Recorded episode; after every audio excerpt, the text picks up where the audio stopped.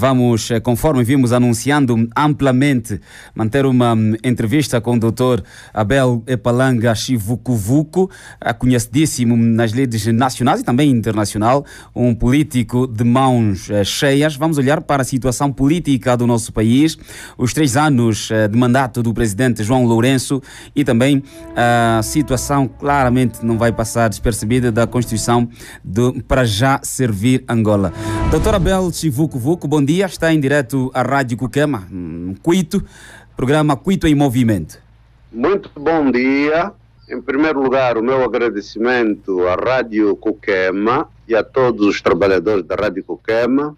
E não deixo de aproveitar a oportunidade para uma saudação especial, fraternal e do coração para todos os meus irmãos e meus, minhas irmãs, meus amigos da província do Bié.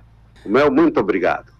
Nós também agradecemos a vossa disponibilidade em fazermos este direto exclusivo aqui para a Rádio da Cidadania. Doutora Belti Vucu Vucu, vamos então passar para hum, os pontos elencados para esta nossa entrevista. Primeiro, uma pergunta bastante aberta, de forma generalizada. Que avaliação faz da situação política do nosso país? Há uma interpretação simplista do que é servir eu, pessoalmente, por razões históricas e de evolução da minha vida, não me considero político, considero-me servidor. E o papel de um servidor não é avaliar os outros atores. O meu papel não é avaliar os três anos do João Lourenço, o que é que o João Lourenço faz ou não faz. Por quê? Porque, no fundo, esse papel é do cidadão. Cada um de nós, na sua vida, sabe como é que foi a sua vida durante esses três anos. E, do ponto de vista institucional, os cidadãos terão a oportunidade, em 2022, fazer essa avaliação. Portanto, eu não avalio. O que eu faço é o diagnóstico do país. Como é que vai o nosso país? Isso é nossa obrigação. O que eu faço, em função desse diagnóstico, que contribuição posso dar para melhorar a vida dos cidadãos? Que ideias, que propostas, que projetos? No fundo, o que é, que é governação? Se me der uns minutos. Sim, sim. Por exemplo, pegamos num caso concreto pontual. O meu mais novo amigo governador do Bié. É governador. Qual é a missão dele? Melhorar a vida dos cidadãos e tornar viável a província do Bié. A primeira coisa que tem que fazer é que identificar os problemas. Na verdade, identificar os problemas. Quais são os problemas do BIE nas várias dimensões? Saúde, educação, alimentação, circulação, os empresários. Identificar esses problemas. É o primeiro passo. O segundo passo, em função da identificação, estabelecer objetivos claros um governante tem que ficar mais ou menos como se fosse, tem que ter mentalidade de médico. O médico perante o paciente primeiro faz diagnóstico, o político identifica problemas. É a mesma coisa.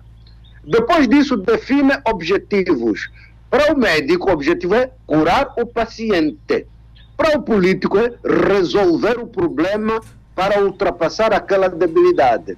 Terceiro aspecto, estabelecer horizontes temporais para o médico, ele tem que dizer que este paciente tem paludismo, vai ter que curar dentro de 15 dias.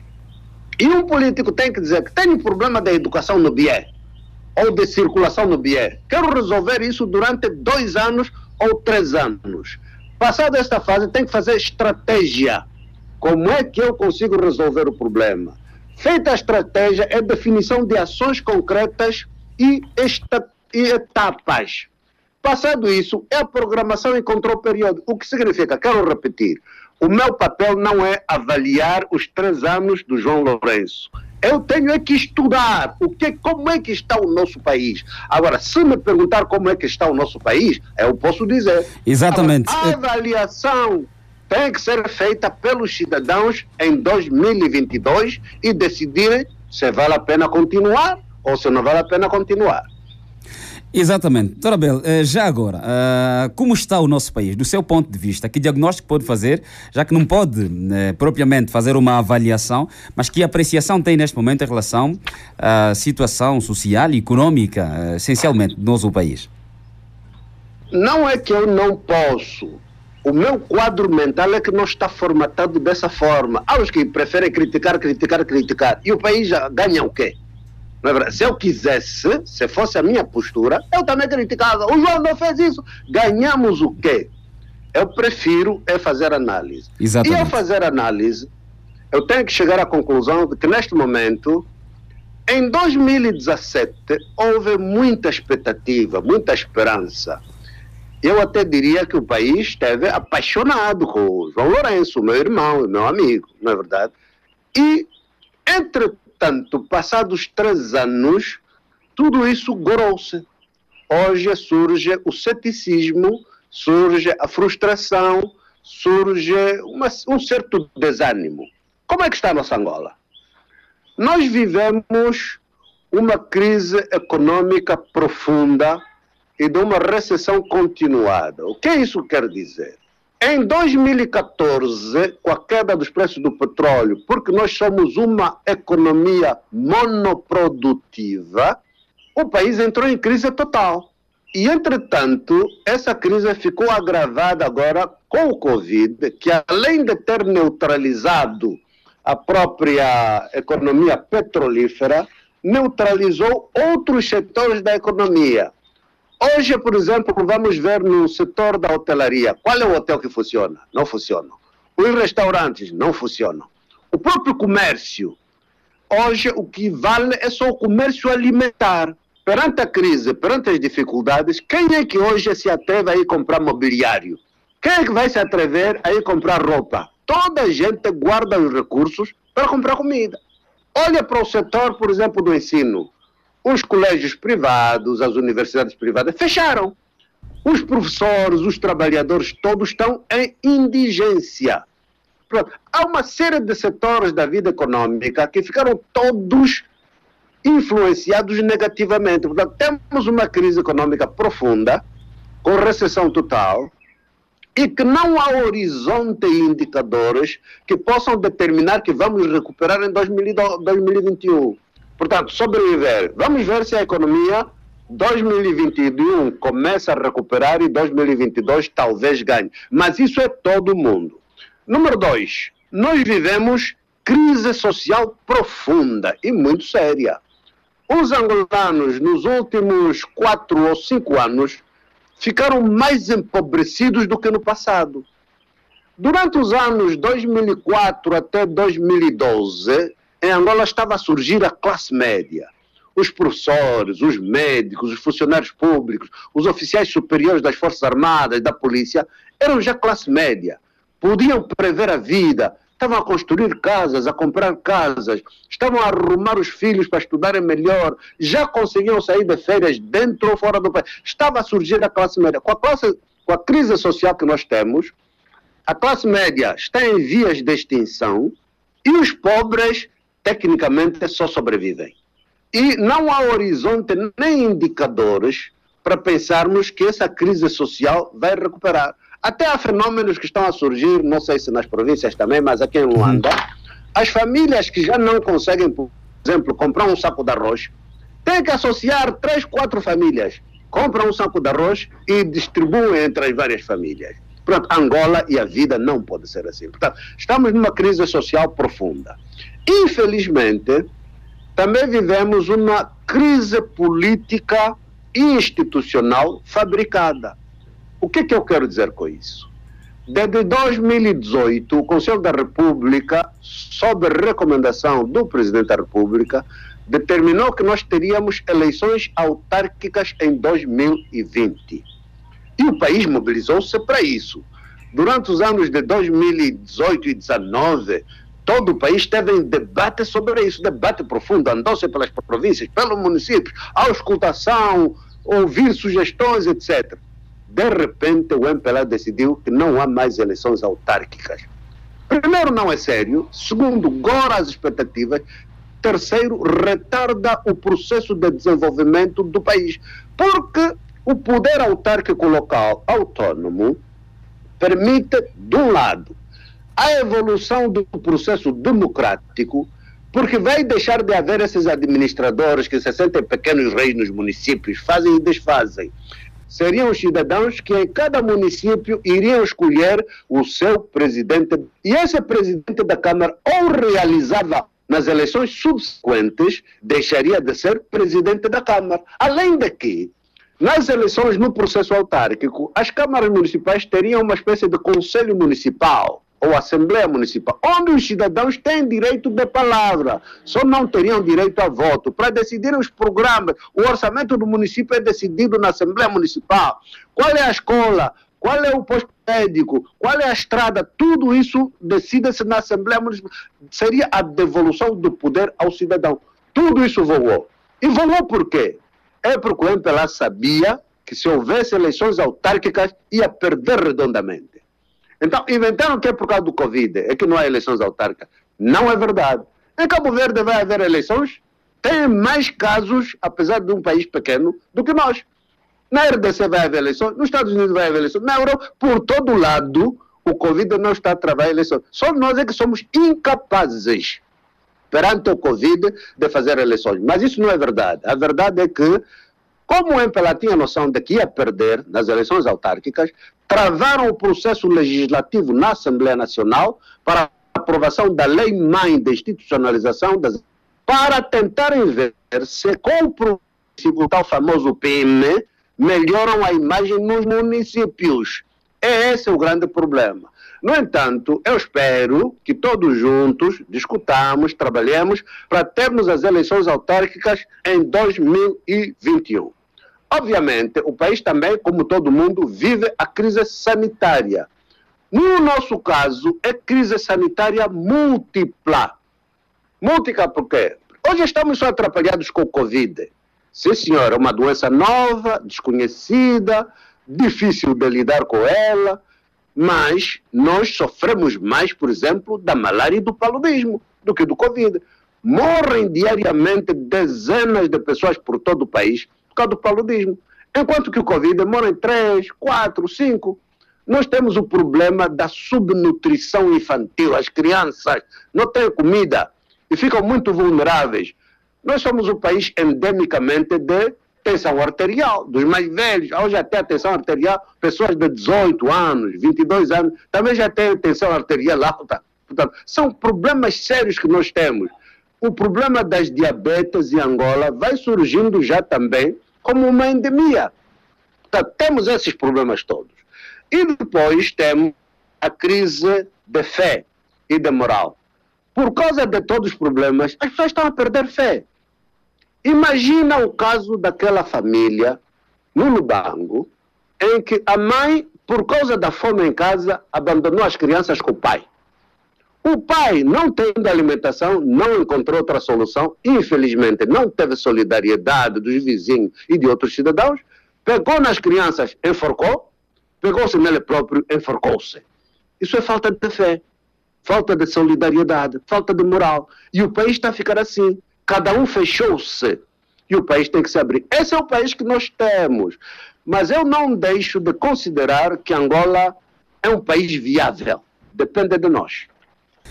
Sarabelchi Vucu Vucu, um, um outro episódio de que a sociedade civil também tem estado a falar, não só uh, pessoas ligadas ao processo constituinte do projeto um, já, que se prevê, aliás, uh, que se tornou um partido político, tem conhecido muitos entraves. Uh, neste momento, se fez um último recurso, o que é que se pode dizer em relação a este processo? Eu vou já daqui a mais uns instantes falar do para já mas quero tentar ainda partilhar com os meus irmãos, meus concidadãos do BIE, por que é que eu penso que Angola é um país viável? E por que é que eu penso que não está a dar? Angola é viável por causa das suas características. Primeiro lugar, grandeza geográfica. É um país vasto. Só o BIE, por si sozinho, é maior do que Portugal. Mas Portugal, pequenito, é mais rico do que Angola. Como é que é possível isso? Província do Bié é maior do que Portugal, Mas Portugal tem um produto interno bruto maior do que toda Angola. Portanto, nós somos um país viável pela grandeza geográfica. Número dois, o povo. Nós temos uma população jovem e heterogênea. Somos agora 30 milhões. É verdade que pessoalmente concebo que somos poucos. Angola, para ser viável, deveria ter ali cerca de 60 milhões, 70 milhões. E para isso é preciso um governo que estabeleça políticas de promoção da natalidade, redução da mortalidade, medidas de redução da mortalidade e medidas de promoção da natalidade. Porque senão não vale nada. As pessoas nascem 5, 4, 7 filhos, 10, 8, mais 7 morrem. Não vale nada. Primeiro, medidas de alimentação para reduzir a mortalidade e depois medidas de promoção da natalidade. Eu, por mim, por exemplo, o Estado podia ter uma política que um casal que só tem dois filhos, eles próprios aguentam a sua família. Mas um casal que tem acima de dois filhos, por cada filho tem um subsídio. 100 mil kwanzas por cada. Se tiver 10 filhos, epa, leva um milhão de kwanzas. Isto era para promover a, a, a taxa de natalidade? Era para aumentar a taxa de natalidade para o nosso para, país? Para, aumentar, para encorajar a taxa de natalidade, porque senão, por que, que os pais vão querer ter muitos filhos se não conseguem aguentar a subsistência dos filhos? O Estado tem que entrar. Por que, que a China hoje está a se desenvolver? É porque tem um mercado vasto, um bilhão e tal de, de, de cidadãos. A Índia, o Brasil, os Estados Unidos, é população. Os pequenos estados, Cabo Verde, 500 e tal mil habitantes, não tem hipótese. Namíbia, um milhão e tal, não tem hipótese. Nós com 30 milhões, ao lado da RDC que tem 100 milhões, temos que nos cuidar. Nós temos que evoluir para termos ali cerca de 60, 70 milhões. Portanto, mas com outra vantagem é de que nós temos uma população maioritariamente jovem, que é uma característica da África, da América Latina e do Médio Oriente. A Europa e a Ásia estão muito velhas, mas nós temos uma população jovem. Jovem significa o quê? Muita força de trabalho, criatividade, dinamismo, mas é preciso potenciar. Potenciar significa o quê? Escola, formação, não é verdade? Por outro lado, também a nossa população é fundamentalmente heterogênea. E ser heterogêneo é um valor, é um acréscimo, é uma riqueza. Somos um país multiétnico, multirracial, multicultural. E tudo isso é muito bom, até porque pode-se desenvolver o debate sobre se somos Estado-nação ou Estado-nações. Do meu ponto de vista, nós, Angola, somos um Estado-nações. Nós temos também uma grande variação climática. Temos áreas mediterrâneas, áreas tropicais, temos áreas áridas, temos de tudo neste país: florestas tropicais, savanas, tudo isso é riqueza e uma hidrografia invejável. Eu não sei quem consegue andar em determinadas províncias mais de 30 quilômetros sem contar os rios. Só talvez no Namibe, no Namibe. Fora disso, 30, 40 quilômetros está um rio. 30 quilômetros, água por todo lado. E o mundo hoje, uma das grandes riquezas é a água.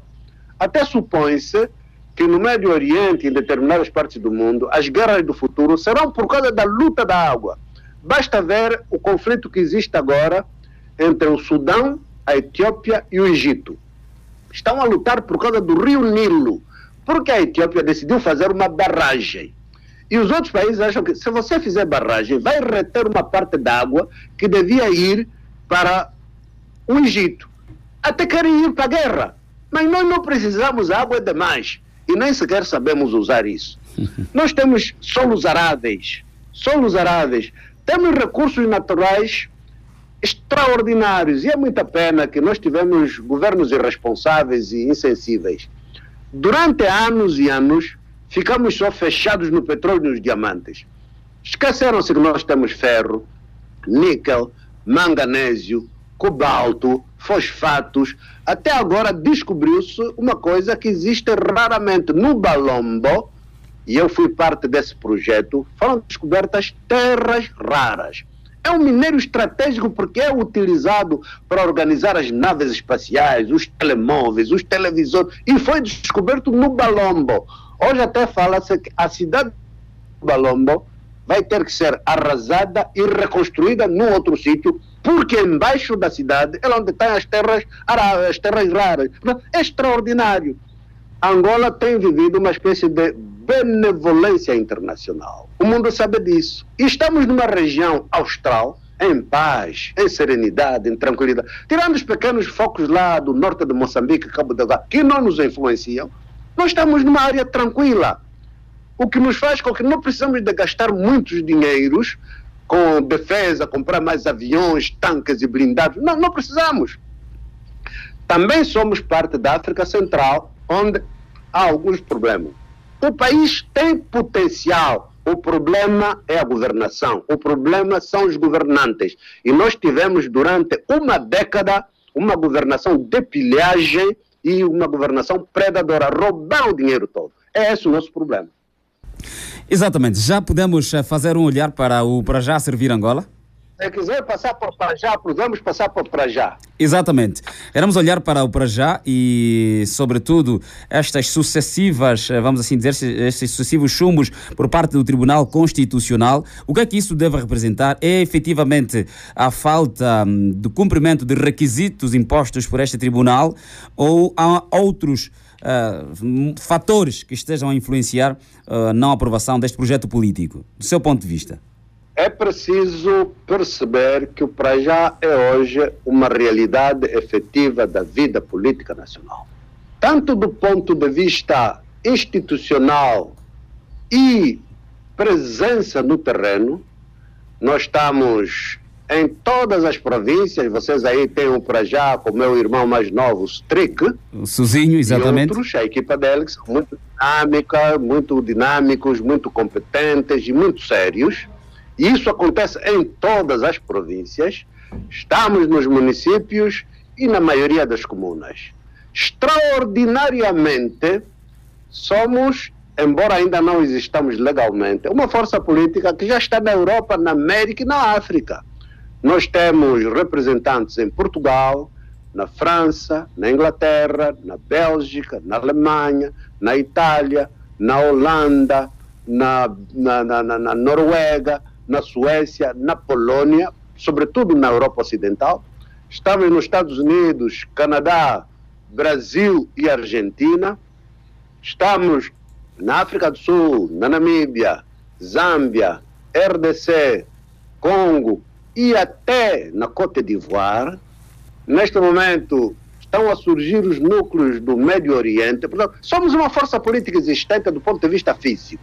Mas como foi possível? Somos uma um... força política existente do Doutor Abel, como foi possível fazer, como foi possível fazer-se já esta, diríamos, implantação, não só em todo o solo pátrio, mas além fronteiras, um, antes mesmo, uh, digamos, de estar oficialmente constituído?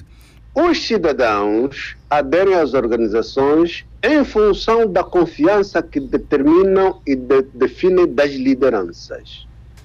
E que, no fundo, a máquina do Prajá é o que fez a Casa CE. E como os independentes foram considerados pelo Tribunal Constitucional como não parte da Casa CE, toda essa máquina saiu. E é a máquina hoje do Prajá.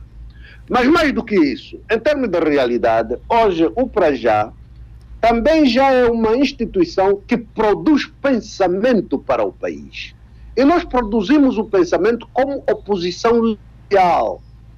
Em cada etapa da nossa história e da nossa vida, nós produzimos ideias e que mandamos para as instituições públicas do Estado, como sugestões, como contribuições, verdade? E que tornamos públicas. Ainda há pouco tempo produzimos um documento que foi tornado público em função do Covid, como é que devíamos recuperar do ponto de vista moral e psicológico o nosso país, do ponto de vista econômico, do ponto de vista social e do ponto de vista estratégico para o futuro. Não é verdade? É uma máquina de pensamento, porque é isso que conta. Temos sido criticados, que ah, vocês dão ideias ao MPLA. Para mim isso não tem valor nenhum. Se o governo do MPLA conseguir resolver um problema e a população melhorar, ganhamos todos. Qual é o problema? O que eu quero é o povo ficar bem. Agora, também é verdade que a filosofia ensina-nos que o produtor da ideia sabe melhor implementar a ideia do que aquele que não produziu a ideia. Portanto, nós não temos receio em produzir ideia, tornar pública e oferecer como sugestões aos nossos irmãos do governo. Agora, em termos processuais, sim, nós ainda não somos legais neste momento. Tivemos uma fase com três etapas e que todas elas ficaram caracterizadas por uma questão, uma espécie de conflitualidade com características políticas. Na primeira fase, nós fizemos o que se chama de concepção participada. O que significa? O que tem havido em Angola é um grupo de indivíduos juntam-se, decidem fazer partido e desenham aí uma bandeira. Nós não fizemos isso. Nós andamos pelo país inteiro e fizemos conferências regionais. As conferências regionais para ouvir do cidadão, primeiro, vale a pena surgir mais um partido político ou não? Procuramos ouvir isso. Segundo, que filosofia que ideologia, que características deveria ter essa força política? Que estruturação? Terceiro, que símbolos? Nós fizemos a conferência regional Luanda-Bengo, depois da conferência regional Luanda-Bengo, fizemos a conferência regional Sudeste, que foi su, que foi Benguela e Sumbe, depois fomos ao Lubango, onde fizemos Lubango, Namibe e Cunene, depois fomos à Conferência Centro-Sudeste, que foi Uambo, Bié e Cubango. Depois fomos à Conferência do Norte, Cabinda primeiro, depois Zaire. Depois fizemos a Conferência Norte-Leste, que foi Malange, Coisa Norte, as duas Lundas e Mochico. E ouvimos, e os cidadãos é contribuíram. Quem decidiu a sigla para já não foi nenhum de nós. Foi uma contribuição de cidadãos. Nós recebemos mais de duas mil propostas. E que quando fomos para a Conferência Constituinte, as propostas foram à votação e ganhou para já Angola. Por que para já? Porque soa bem e porque o país também tem necessidade de arrancar já. Não podemos esperar mais. O sofrimento é tanto e o sofrimento não espera. É para já. Para que fosse possível perguntar ao cidadão. Então, o problema da água cidadão responde, é para já. O problema da escola, o cidadão responde, é para já. Portanto, foi nesse sentido que, que avançamos. E não fomos nós. A bandeira foi votada uhum. na primeira Assembleia Constituinte. E depois levamos ao tribunal. O tribunal ficou um bocado gastado com o termo para já, que soou bem. Tentaram inviabilizar que o para já não podia ser. E o que, que fizemos? Só foi aumentar um sufixo para já servir a Angola. E o tribunal não teve outra saída aprovar. Em sequência disso, há cerca de 30 mil assinaturas. O que é que são assinaturas? Assinaturas são, falamos com o cidadão, explicamos, queremos criar uma força política, assim, assim, assim, assim. Queres, apoias, concordas ou não? E o cidadão diz concordo ou diz que não concorda. Se concorda, preenche um formulário que é estabelecido pelo Tribunal Constitucional. Depois de preencher o formulário, arranja a fotocópia do bilhete de identidade. E nós lhe dissemos, tudo bem, agora vai na administração e pede o teu atestado de residência para determinar em que município é que vives. E, obviamente, com os problemas de pobreza que o país tem, o que nós fazemos é dar esse cidadão para ir pagar o atestado de residência. Esse cidadão faz. E nós fizemos isso em todo o país, recolhemos 30 mil e decidimos mandar ao tribunal 23 mil. O tribunal das 23 mil chumbamos 19 mil. Chumbaram 19 mil. Hoje ouvimos dizer, agora há um, há um relatório que circula por ali, que diz que, afinal, o antigo presidente do Tribunal Constitucional, Dr. Rui Ferreira, a empresa dele, associada à atual juíza do Tribunal Constitucional, doutora Guilhermina Prata, tem uma empresa que montaram os computadores no tribunal que o trabalho dos computadores é chumbar as assinaturas. Vergonha. Antipatriotismo. Por que é que vão montar um sistema desses? Hoje está nas redes sociais, eu não sabia. Ouvi dizer há pouco tempo que está nas redes sociais, que afinal tem lá umas máquinas. Pronto, chumbaram 19 mil, aprovaram 3 mil e tal. Fomos para a segunda fase. Nós recolhemos mais 10 mil. E, entretanto, decidimos mandar só 8 mil. Mas fizemos uma coisa ou duas coisas novas. Dessas 8 mil, além da do formulário, além do bilhete de identidade, cópia do bilhete de identidade, além do atestado de residência, levamos tudo para reconhecimento notarial. Pedimos aos cidadãos, vão aos notários. Agora percebemos que, afinal, o tribunal, até a máquina que eles montaram lá, não consegue ver o documento dos notários. Então chumbou outra vez. E o tribunal teve que dizer que não, o Prajá violou o princípio da simplificação administrativa. É, é, exatamente o contrário. Nós até lhes facilitamos, porque fomos no notário para ver que as assinaturas chumbaram outra vez. Tudo isso não passou de manipulação política. E que mesmo quando fizemos o recurso, porque nós pedimos, tudo bem, todos os documentos que vocês dizem que não estão conformes, nos devolvam. O tribunal não aceitou. Depois pedimos, tudo bem, então vamos ver conjuntamente, vamos criar equipa técnica para vermos juntos. Também não aceitou. Pronto, mas isso tudo, de momento, sinto que é um novo clima. Nós estamos agora a fazer um recurso extraordinário e o tribunal aceitou. Espero que saiamos do quadro de relação de conflitualidade política para um quadro de entendimento institucional, que espero que é o que vamos entrar agora, Estamos agora num outro quadro de recurso extraordinário. Solicitamos o tribunal verificar manualmente os papéis, para não ver mais aquela máquina do doutor uh, Rui Ferreira, que afinal manipula e virgula as coisas. E o tribunal aceitou. Estamos à espera agora do tribunal nos determinar quais são as datas em que a equipa nossa técnica e a equipa do tribunal vão avaliar os papéis para determinar folha a folha. Vão ser avaliadas cerca de 100 mil papéis, que é o total das assinaturas, 32 mil assinaturas, vezes 3, 4 por pessoa, são cento e tal mil papéis, que vão ser verificados à mão, já não é com a máquina. E tenho completa fé e espero também que essa nossa atual relação com o tribunal continue, que seja uma relação positiva e que depois consigamos resolver. Somos todos angolanos, não vale a pena não, não teme, uh, não teme, não tem receios de que mesmo este recurso extraordinário possa ser chumbado? Ou está otimista? Há, há aquele ditado que diz que ver para crer. Na verdade, é primeiro as coisas acontecerem. Mas neste momento estou otimista porque sinto que houve uma alteração de postura do tribunal. E eu acho que nós também devemos mudar de postura e de discurso para não estarmos toda hora a atacar o tribunal, tribunal. Vamos trabalhar juntos.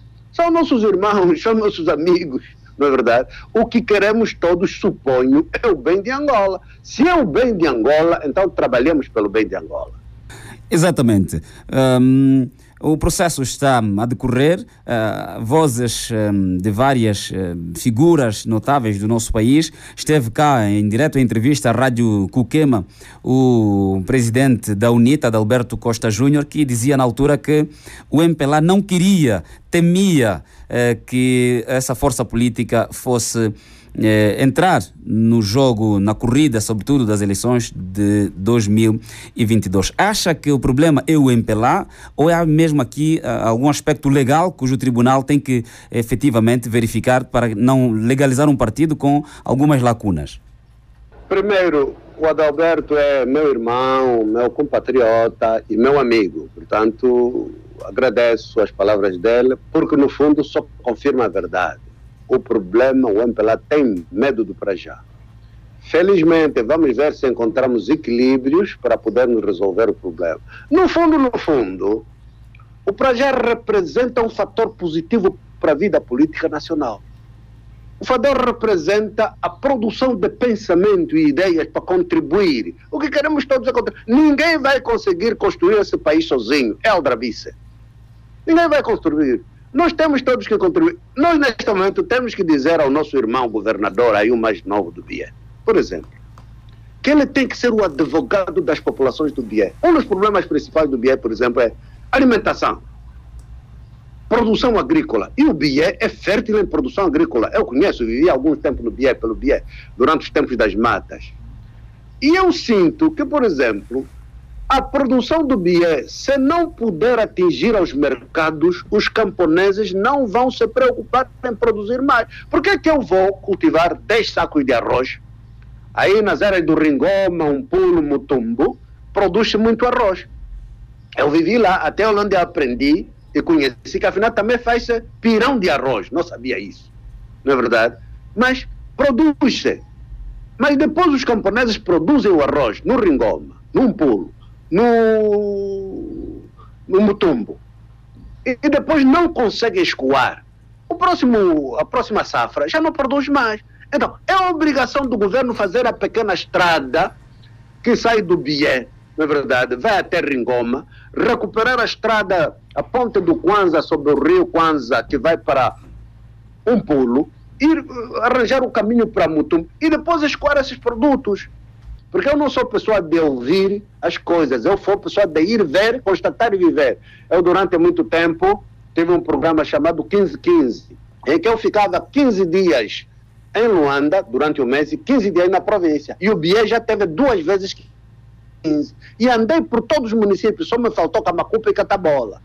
Não é andar, ir lá e voltar do não, é dormir lá, viver e conversar com as pessoas. O Cutato, pois, vem caminhões de Malange, vem caminhões de Luanda, mas há um troço pequeno de estrada que sai do Xinguara ao Cutato, 25 km, não está asfaltado. E os caminhões sofrem, então, o que faz? Desencoraja. Você não pode permitir que a estrada Biandulo fizeram uma parte, deixaram outra parte. E depois também estender do Andulo até Mucende. Para quê? É porque os produtos do Bié precisam de ir para Melange, para abastecer Melange, e de Melange abastecer Luanda. Porque se for só ficar a falar, falar é porque recuperação, uhum. produção agrícola não vai funcionar. É preciso criar programas, por exemplo, de comercialização rural. O governo devia conceber um programa em que quem quiser montar loja na chipeta tem facilidades bancárias na chipeta, mas tem supervisão. Facilidade bancária, tem uma carrinha, monta lá. O que é que faz? Ele vende o sabão, vende o feijão, vende, vende o sabão, vende o açúcar, vende o óleo, vende os fósforos, etc. E compra na população. O problema nacional é, por exemplo, nós temos mais médicos desempregados em Luanda do que médicos empregados no interior do país. Por quê? Porque as pessoas não querem ir. Eu ouvi há dias, houve um concurso para o ensino médio, para o Bengo, houve, houve mais vagas do que concorrentes, porque não querem ir. Porque se a pessoa tiver que ser professor do ensino médio em Viana e ganha 200 mil kwanzas, e tiver que ser professor no Mutumbo, no Bié, e também ganha 200 mil kwanzas, não vai. Agora, se nós fizermos o programa de discriminação geográfica positiva, significa o quê?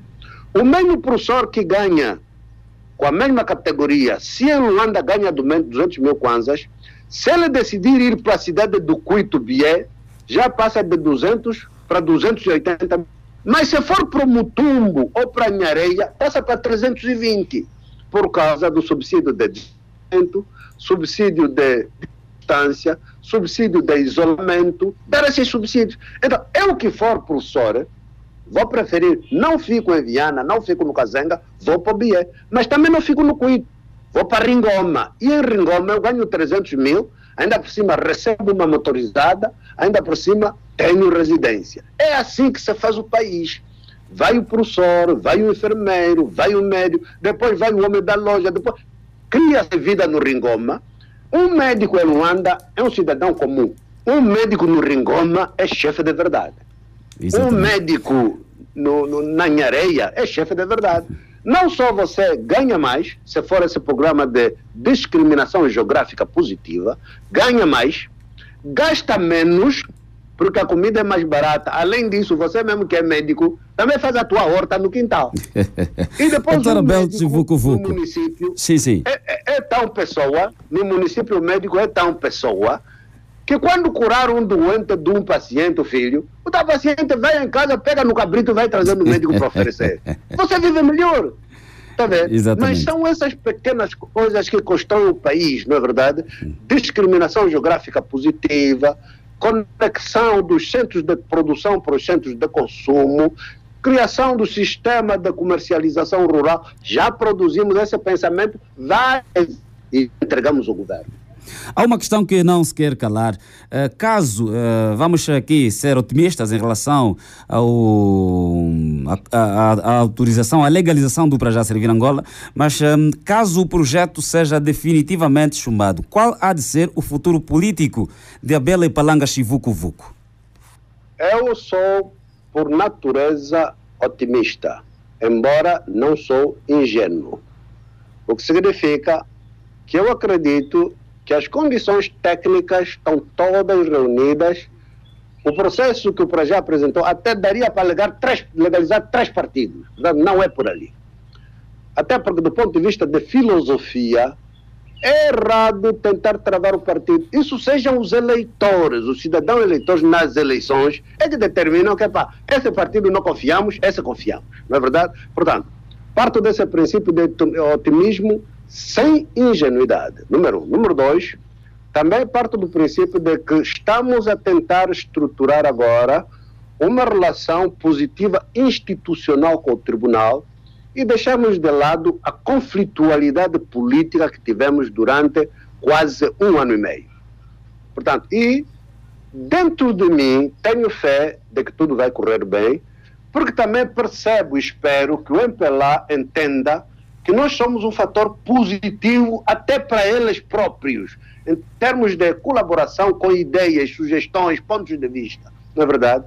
Temos noção mesmo de que o MPLA é um, país, é um partido podre, antigo, acabado. Mas mesmo assim, são nossos irmãos. Vamos lhe dar sugestões, vamos lhe dar ideias. Se eles acatarem, o problema é deles. Por outro lado, a vida, pelo menos no meu entendimento, um cidadão e os que se acham servidores devem contribuir para construir o país. O que significa? O objetivo do nosso papel não são os partidos políticos, é o país. Os partidos políticos são meros instrumentos para a realização de uma obra, de uma missão.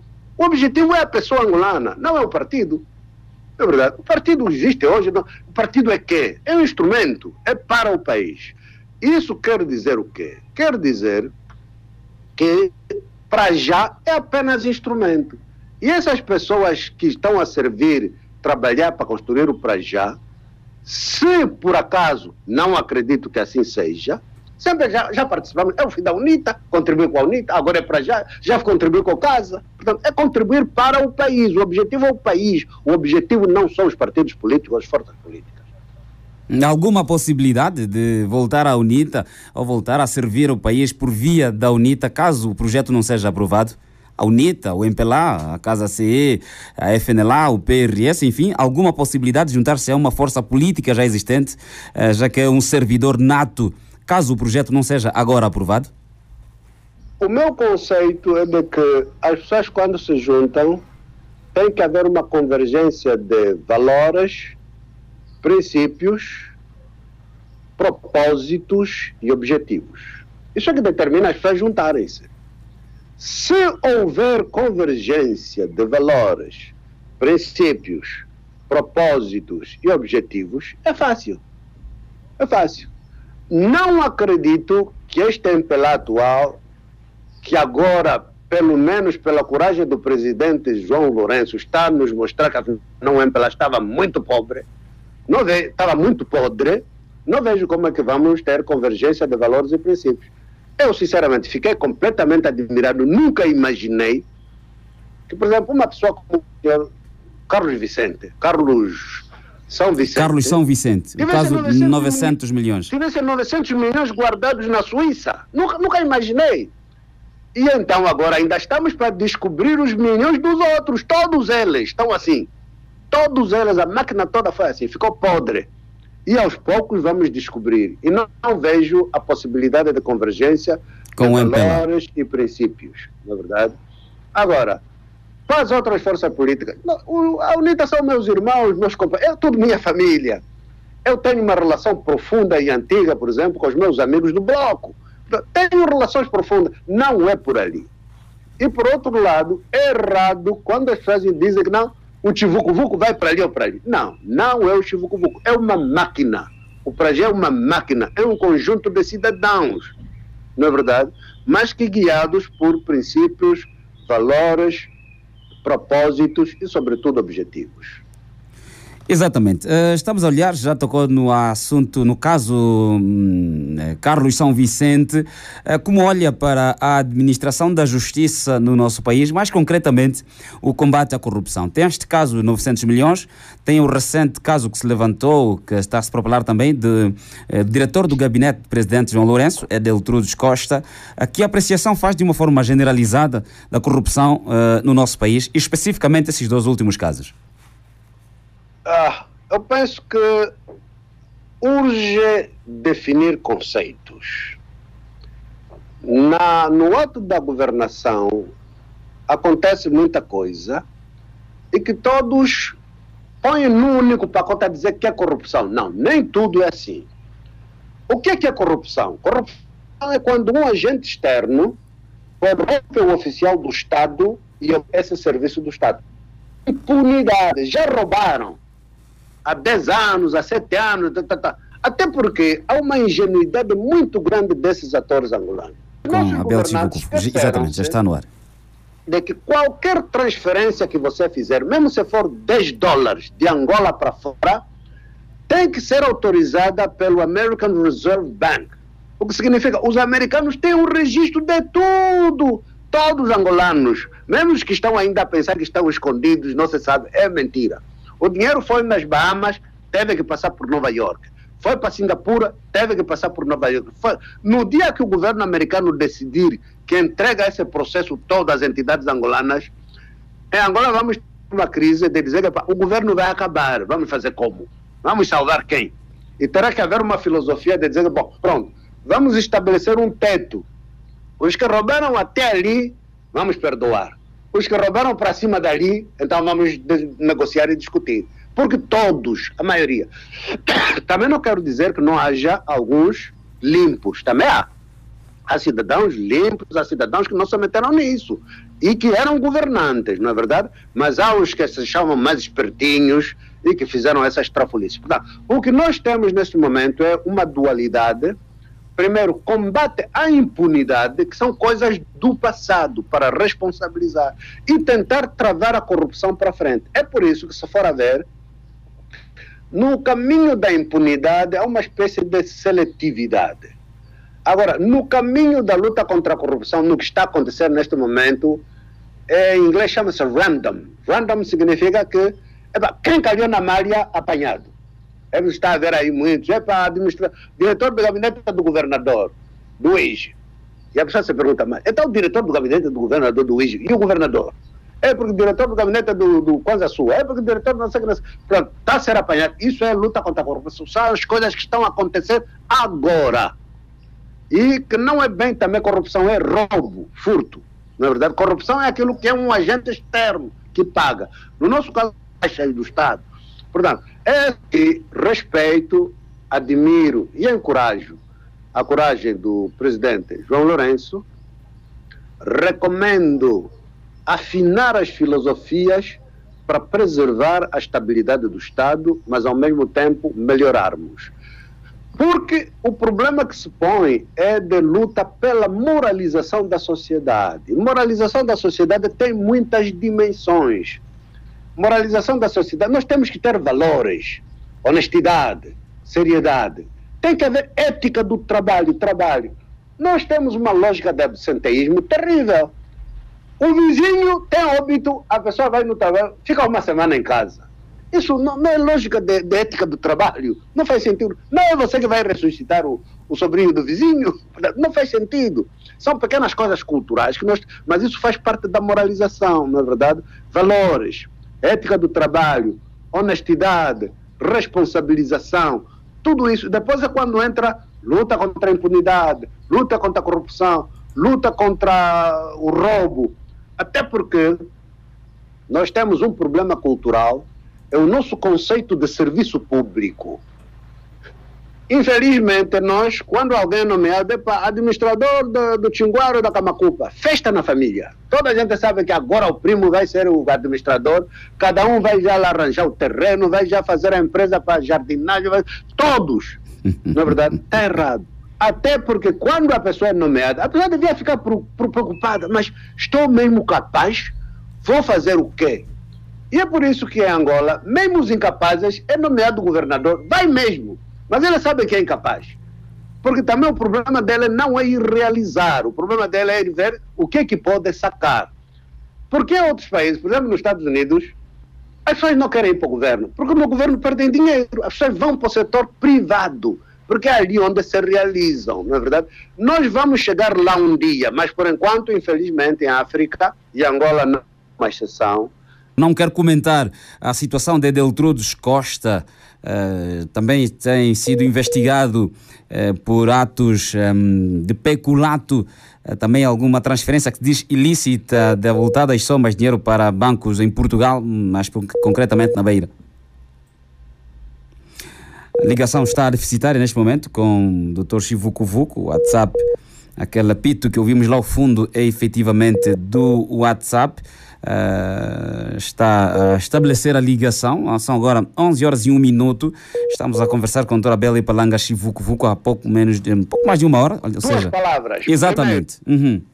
Os angolanos têm que estar preparados para que vamos ouvir muitas outras coisas das outras pessoas. E é por isso que há um ditado que diz que quando a barba do vizinho está, quando a casa do, a barba do vizinho está a incendiar, põe a tua de molho. Portanto, todos que já sabem, então é melhor arranje já uma maneira de se retratar e de ressarcir o Estado. Primeira coisa. Segundo, uma palavra especial para os bienos e para os angolanos em geral. Doutora Bela Palanga Chivu, sim, sim. Sim, sim, não, conseguimos perceber. Conseguimos, conseguimos perceber. Tivemos algum, algum corte, mas foi ligeiro e, e, conseguimos perceber. Nós é que agradecemos a sua disponibilidade, pouco mais de uma hora de entrevista à Rádio da Cidadania aqui no Cuito. Eh, esperamos então numa próxima oportunidade ter um, voltarmos a falar, eh, provavelmente depois do acordo final então que o Tribunal Constitucional eh, vai emitir deste recurso extraordinário sobre a legalização do para já servir Angola. Doutora Bela Palanga Chivuco Vuco. O meu agradecimento e sobretudo à Rádio Coquema, espero que não seja a última vez, estarei sempre disponível. Entretanto, as minhas famílias, os meus amigos, os meus compatriotas do BIE. Que assim que a cerca sanitária de Luanda for aberta e nós pudermos andar pelo país, o Xinguar que se prepare, o Andulo que se prepare, o Cuito que se prepare, Camacupa, Catabula, aí venho eu para conviver e criarmos esperança e fé por um futuro melhor para todos nós.